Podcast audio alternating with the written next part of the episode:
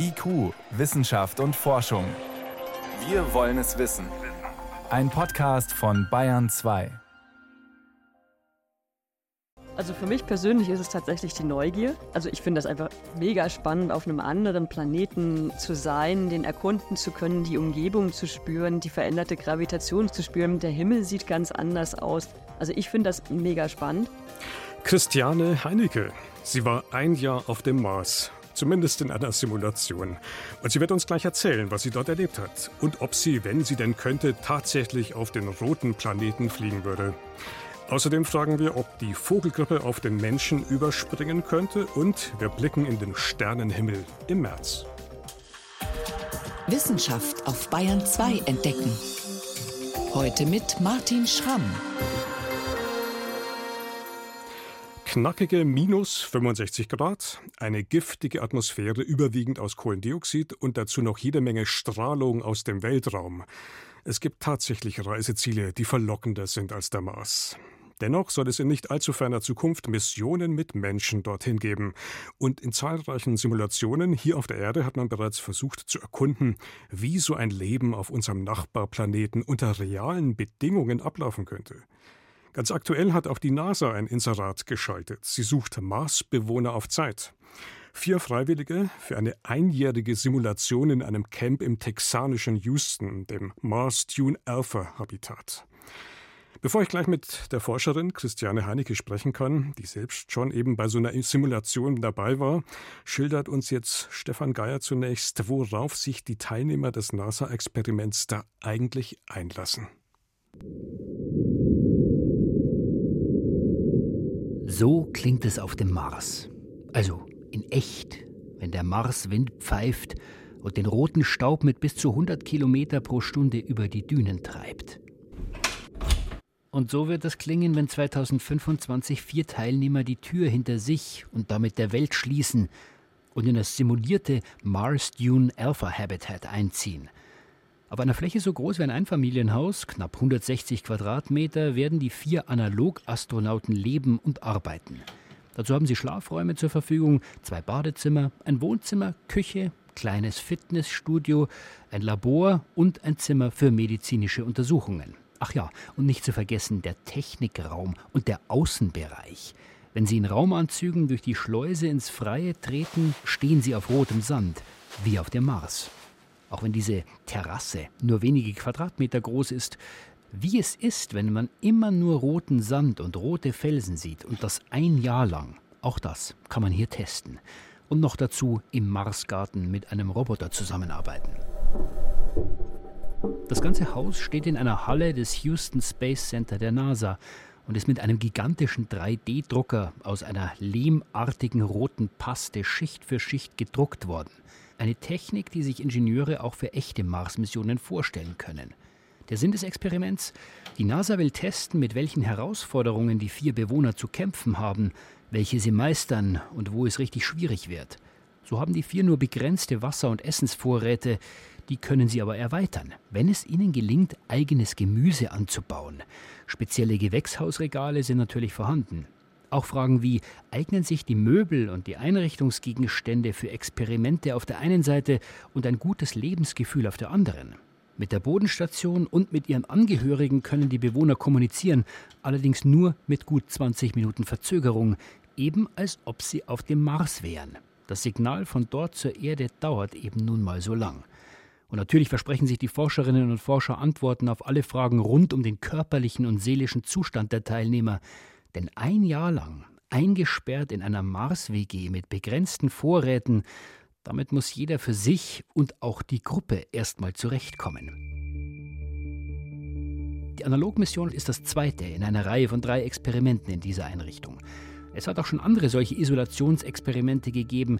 Neben kleineren in der Wüste oder auf Hawaii ist das berühmteste bislang Mars 500, ein Gemeinschaftsprojekt mehrerer großer Weltraumorganisationen.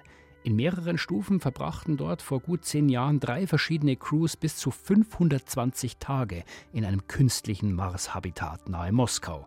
Das Mars Dune Alpha Habitat soll in dieser Reihe von Isolationsexperimenten der nächste Schritt sein.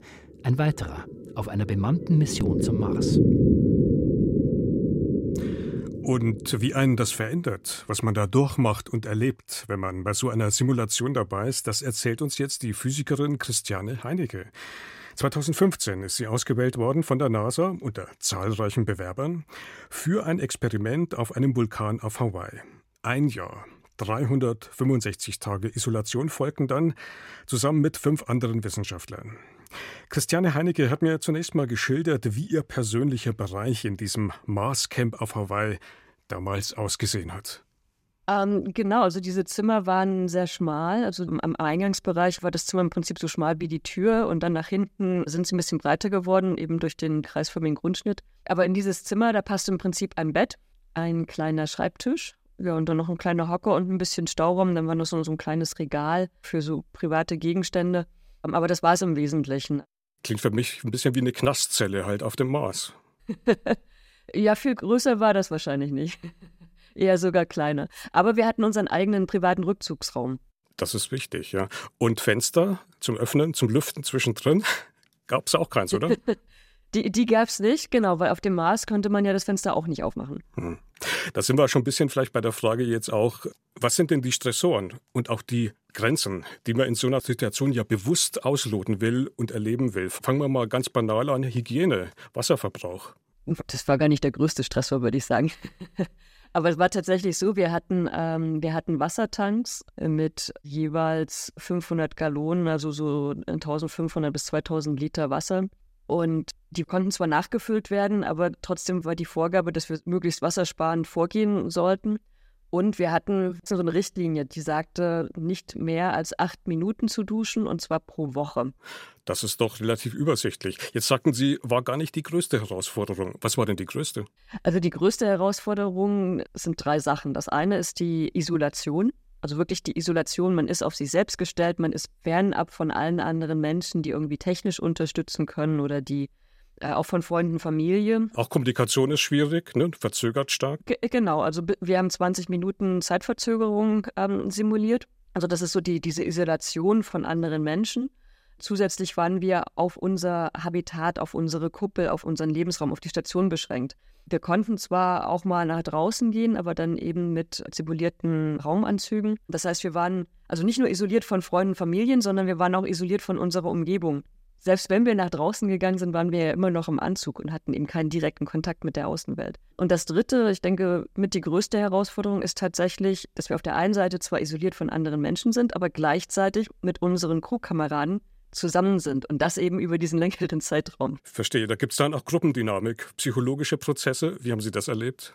Genau, also was man so typischerweise bei diesen Langzeitmissionen schon beobachtet hat, ist, dass am Anfang ist die Stimmung sehr gut. Alles ist neu, alles ist aufregend, man beschreitet zusammen neues Terrain. So im zweiten Viertel ist man dann so ein eingespieltes Team, man kennt sich gegenseitig, man ist sehr, sehr produktiv, da läuft alles gut. Und dann kommt das dritte Viertel und da ist es dann eben so, dass man so die Macken der anderen kennt. Also man kennt sich nicht nur gegenseitig, sondern man kennt eben auch inklusive die Macken. Man hat die ganzen Geschichten schon mal gehört. So die Konflikte äh, fangen an, sich zu wiederholen oder wiederholen sich schon längst. Man ist halt so ein bisschen genervt, gestresst. Und man kann sich nicht aus dem Weg gehen, oder? Oder doch? Und man kann sich nicht so richtig aus dem Weg gehen. Und dann, also deswegen so das dritte Viertel ist somit das Schwierigste und dann kommt aber das vierte, das letzte, wo man sich eben schon darauf freut, dass die Mission bald zu Ende ist und man Freunde und Familie wiedersehen kann. Also da geht die Stimmung dann wieder nach oben. Also das ist psychologisch schon mal eine große Herausforderung. Jetzt gibt es aber noch ja einen anderen Part. Hatten Sie denn auch Aufgaben hatten Sie simulierte Spacewalks oder irgendwelche Operationen oder was weiß ich, Gewächshäuser, um die Sie sich kümmern mussten? Ja, also wir hatten viele Aufgaben. So die wichtigsten zwei Aufgaben waren einmal das Habitat, also unser Haus am, am Laufen zu halten. Ähm, das klingt erstmal total banal, ja, im Haus wohnen, aber es ist eben so, dass, also ich meine, in jedem Haus geht mal irgendwas kaputt, muss repariert werden. Und ich meine, unsere Herausforderung war, wenn die Toilette verstopft ist, dann können wir keinen Klempner rufen. Wenn die Elektrik nicht funktioniert, dann können wir keinen Elektriker rufen. Wir konnten zwar Mission Support kontaktieren per E-Mail und haben dann auch 40 Minuten später eine Antwort bekommen. Aber es war keine Akuthilfe. Sie mussten sich eigentlich im Notfall auch schnell selber helfen. Genau. Also Hand anlegen konnten nur wir selber. Okay. Wenn Sie das jetzt mal zusammenfassen, gibt es denn so eine Kernerkenntnis? Ich meine, klar, es waren 365 Tage, aber gibt es irgendwie so eine Kernerfahrung, die Sie aus dem Ganzen mitnehmen konnten für sich? Also ich meine, der eine Grund, warum ich daran teilnehmen wollte, war so dieses Erfahren, wie läuft eigentlich so eine Mission ab? Äh, was passiert da mit den Menschen? Was passiert mit den Menschen miteinander, aber auch mit den Menschen selbst? Und ich fand es sehr spannend zu sehen. Also ich würde eben sagen, dass die Personen unter uns in der Crew, die sehr anpassungsfähig sind und sehr teambereit, also die äh, teamfähig, also die ja wirklich die Ziele des Teams über die eigenen persönlichen Ziele stellen. Ich glaube, die waren mit am erfolgreichsten. Und auch die, die ein, ich sag mal, ein dickes Fell hatten, also die auch mal ein bisschen wegstecken können. Weil ich meine, man kann so gut miteinander harmonieren und äh, es gibt trotzdem irgendwas. Und man kann, man kann ja auch nicht wegen jeder Kleinigkeit dann ein großes Drama machen. Also Kooperationsfähigkeit könnte man sagen und Widerstandsfähigkeit so in gewisser Weise, oder? Genau. Und dann eben auch diese Anpassungsfähigkeit. Also ich muss mich an meine Crew-Kameraden anpassen. Ich meine, jeder Mensch ist so ein bisschen anders. Man muss halt das Miteinander, darauf muss ich mich eben einlassen können. Aber auch die Bedingungen auf dem Mars. Ich meine, bei uns war es ja nur der simulierte Mars, aber nichtsdestotrotz, also diese Rahmenbedingungen mit der verzögerten Kommunikation, mit den Außeneinsätzen dass wir da nur im Anzug rausgehen durften, Kommunikation nur per E-Mail, mit Ressourcen sehr sparsam umgehen. Also darauf muss man sich eben auch einlassen. Und diese Anpassungsfähigkeit, das kann man ein Stück weit trainieren, aber wer das von vornherein schon mitbringt, ist, würde ich sagen, ist da klar ein Vorteil. Wenn wir den Blick jetzt mal etwas weiten. Es ist ja nicht das einzige Experiment, das stattfand und auch nicht, dass das stattfinden wird. Wir sind jetzt wieder in einer Situation, wo gerade wieder Simulationen laufen und nächstes Jahr wieder eine neue startet. Mhm. Wie würden Sie das denn auch zusammenfassen? Wo stehen wir jetzt, was den Output dieser Experimente betrifft? Ist da noch wahnsinnig viel zu tun? Wir müssen noch 100 Habitatsimulationen machen oder nähern wir uns langsam dem Wissen an, das wir bräuchten für den Ernstfall? Ja, sowohl als auch. Also ich sag mal, die, die Schwierigkeit bei diesen Langzeitmissionen ist natürlich dass sie so lange dauern. Ähm, ich kann diese Effekte und diese Dynamiken, die kann ich eben erst beobachten, wenn ich so eine gewisse Mindestdauer habe und die liegt eben bei mindestens einem halben Jahr. Länger ist besser. Aber auf der anderen Seite, wenn ich dann eben so eine Langzeitmission oder so eine lange äh, Langzeitsimulation durchgeführt habe, dann habe ich einen Datenpunkt, dann habe ich eine Crew-Zusammensetzung, dann habe ich eine Gruppe von Menschen. Und wenn man eben so ein bisschen Statistik betreiben möchte und, und, wirklich auch verschiedene Konstellationen durchprobieren möchte, dann reicht mir dieser eine Datenpunkt nicht. Dann, dann brauche ich eigentlich mehrere Dutzend, vielleicht, also am liebsten mehrere hundert, aber ich meine, mehrere hundert Simulationen, wenn davon jede mindestens ein halbes Jahr dauert, ist halt schwierig. Würden Sie dann sagen, dass wir aufgrund dieser Experimente sagen können, ja, wir können das wagen? Oder ist vielleicht die Bilanz auch so, nein, wir werden es nicht schaffen. Es tauchen viel zu viele Probleme auf. Also ich würde sagen, so ein Zwischending. Also ich denke, ja, auf jeden Fall. Ähm, Menschen können das schaffen. Aber, und das ist die Einschränkung, das Team muss zusammenpassen. Aber heißt es, der psychische Faktor, der persönliche Faktor, der menschliche Faktor ist viel spannender und schwieriger als der rein technische? Ich würde das gar nicht gegeneinander vergleichen. Ich würde eher sagen, dass eine Mission scheitern kann, weil die Rakete beim Start explodiert. Die Mission kann aber genauso gut scheitern, weil die Crew nach einer gewissen Zeit nicht mehr miteinander klarkommt und sich gegenseitig ja behindert, vielleicht auch sabotiert und am Ende vielleicht auch nicht, ob das jetzt physisch oder psychisch ist, aber am Ende nicht heil wieder zurückkommt. Und ähm, beide Szenarien wären fatal. Sie haben jetzt den menschlichen Faktor benannt. Was würden Sie den technisch noch nennen, ist die größte Hürde, vor der man noch steht, um sowas zu wagen? Also eine Hürde, die wir tatsächlich noch haben, ist die Weltraumstrahlung. Gerade auf dem Weg zum Mars äh, durch den interplanetaren Raum ist die Crew der Strahlung eigentlich nur durch ihre Transportfähre durch die Hülle geschützt. Und selbst auf dem Mars, auf der Oberfläche, ist es zwar ein bisschen abgeschwächt, aber es ist immer noch deutlich stärker als das, was wir auf der Erde haben. Und diese Strahlung wirklich abzublocken, so weit runter, dass, dass nur ein vertretbares Restrisiko bleibt, das ist nicht ganz trivial. Und das ist eine der größten Herausforderungen, also generell auch die, die Menschen physisch fit zu halten. Auch durch den, ich meine, ein halbes Jahr durch Schwerelosigkeit ist halt für die Muskelmasse und für die Knochenmasse ein Problem. Also, dann fassen wir das nochmal zusammen. Sie haben es benannt. Es ist schon ein großes Risiko, dort überhaupt hinzufliegen. Strahlungsrisiko. Dann ist es spannend, können wir überhaupt landen? Wenn wir doch landen, ist die Frage, überleben wir diese Landung? Dann sind wir auf eine der feindlichsten Umgebungen, die man sich vielleicht auch vorstellen kann und soll dort sein Leben verbringen. Das klingt ja absolut abenteuerlich und fragt sich, warum sollten wir uns dem eigentlich aussetzen? Ja, da gibt es verschiedene Antworten. Also für mich persönlich ist es tatsächlich die Neugier. Also ich, ich finde das einfach mega spannend, auf einem anderen Planeten zu sein, den erkunden zu können, die Umgebung zu spüren, die veränderte Gravitation zu spüren. Der Himmel sieht ganz anders aus. Also ich finde das mega spannend. Aus wissenschaftlicher Sicht ist es auch so, dass wenn wir zum Mars fliegen, dann bekommen wir nochmal einen ganz anderen Blick auf unser Sonnensystem und auf die Entstehung der Planeten. Weil Im Moment, wir gucken ja prima von der Erde aus, aber vom Mars gucken wir immer so von der Oberfläche, aber dann wirklich auf der Oberfläche zu sein und vor Ort sich das angucken zu können, kriegt man nochmal ein ganz anderes Spür dafür, nochmal ganz andere Informationen. Und dann natürlich die Frage, ob es jemals Leben auf dem Mars gegeben hat. Das ist, glaube ich, aus wissenschaftlicher Sicht so die spannende Frage. Wann könnte es soweit sein, dass wir tatsächlich erstmals bemannt, befraut zum Mars starten?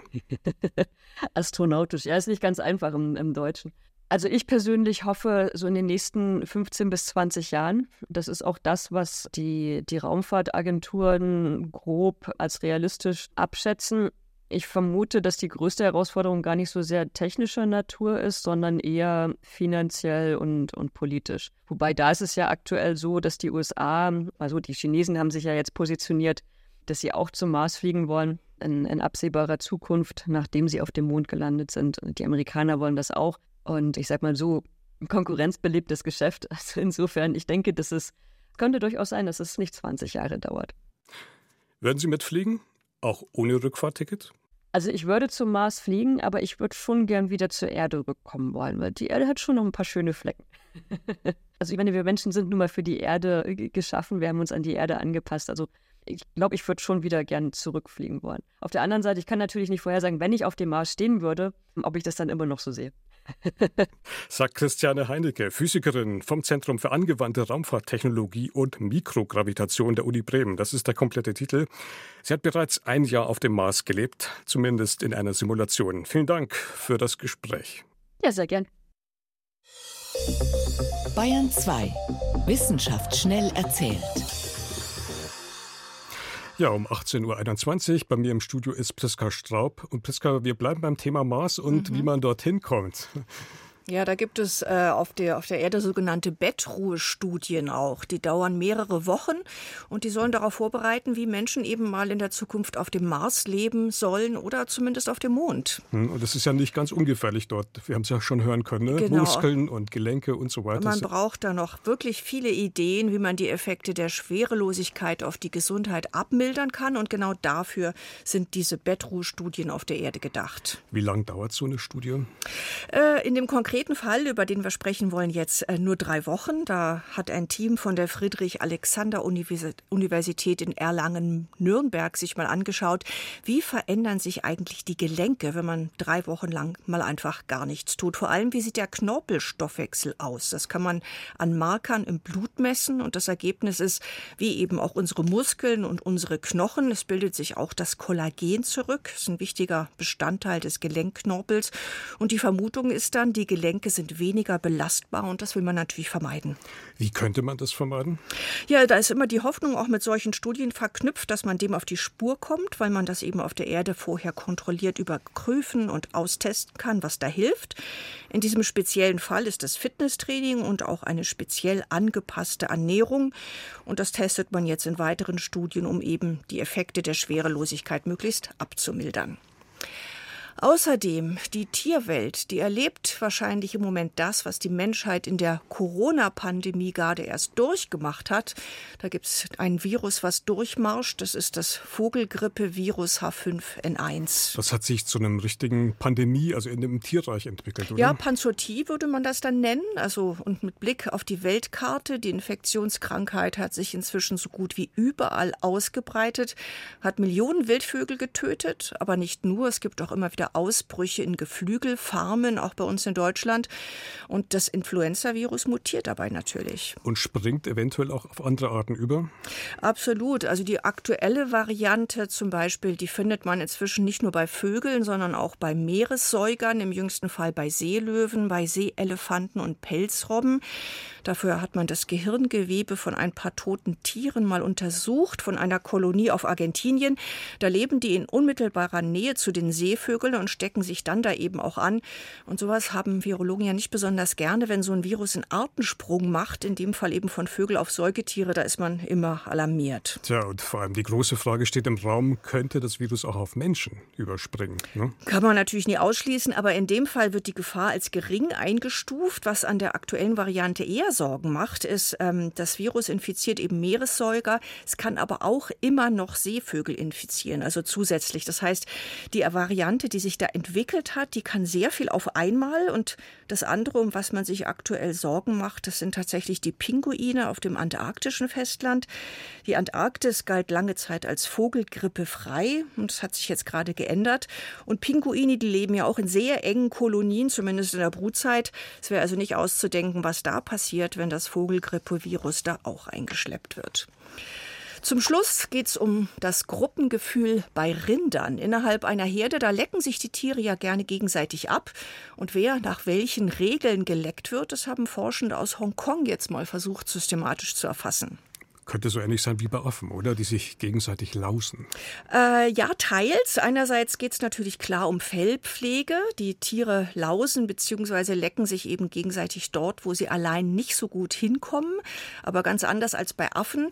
Die haben eine Leckrangordnung sozusagen. Und die gibt es bei Rindern offenbar nicht. Also die Hierarchie innerhalb der Gruppe, die spielt keine so große Rolle. Und Rinder lecken eben auch nicht einfach das Tier, was zufällig gerade neben ihnen steht. Die orientieren sich an was anderem und wahrscheinlich eher am Geschlecht. Also Stiere zum Beispiel lassen sich lieber von Kühen ablecken als von anderen Stieren. Und im Vergleich zu lausenden Affen könnte man vielleicht sagen, bei Rindern haben wir es eher mit einem offenen, einem flexiblen Sozialsystem zu tun. Vielen Dank. Priska Straub war das mit den Wissenschaftsmeldungen hier auf Bayern 2. IQ, Wissenschaft und Forschung. Wenn Sie mehr wissen wollen, Hintergründe zum Programm von IQ finden Sie unter bayern2.de. IQ, Wissenschaft und Forschung. Montag bis Freitag ab 18 Uhr.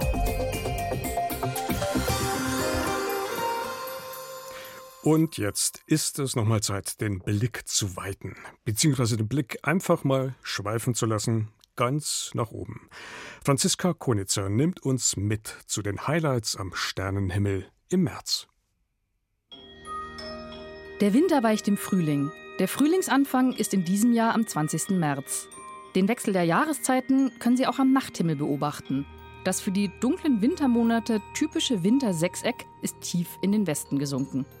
Dafür steht das Frühlingsdreieck nun hoch im Süden. Es ist kein eigenes Sternbild, sondern eine Figur aus drei auffällig hellen Sternen. Arctur, Spica, Regulus. Die jeweils hellsten Sterne der Sternbilder Bärenhüter, Jungfrau und Löwe scheinen am nächtlichen Frühlingshimmel ein Dreieck zu bilden. Im März heißt es auch Abschied nehmen, und zwar von der Venus als hellem Morgenstern. Von den hellen Planeten ist nur noch abends der Jupiter zu sehen. Als Trost hat er einen seltenen Gast mitgebracht, in der zweiten Märzhälfte taucht unter ihm Merkur auf, der sonnennächste Planet. Merkurs Abstand zur Sonne ist so gering, dass er selten vor oder nach ihr am Himmel steht, wenn dieser dunkel genug für den kleinen Planeten ist. Das heißt, er ist nur selten am Himmel zu sehen. Doch in der zweiten Märzhälfte geht Merkur abends erst nach der Sonne unter, eine gute Gelegenheit. Ab dem 15. März können Sie rund eine halbe Stunde nach Sonnenuntergang um 18.19 Uhr einen Blick auf den Planeten Merkur erhaschen, in der Nähe des Horizonts im Westen. Seinen Höchststand erreicht der Planet um den 25. März herum.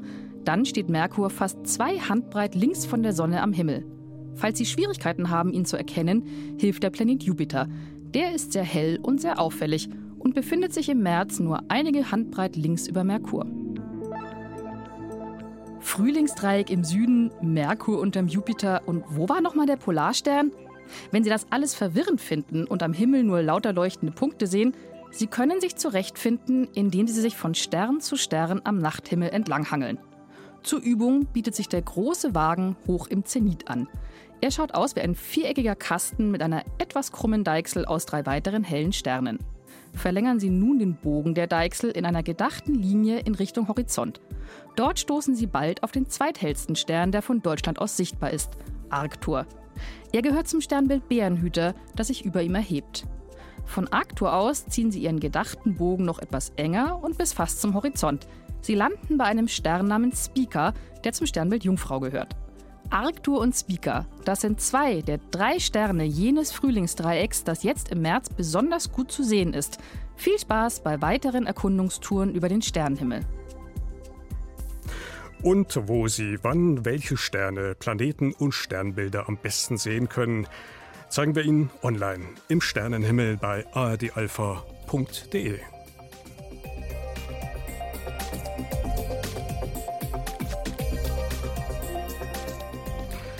Ja, damit geht IQ für heute zu Ende. Im Studio war Martin Schramm.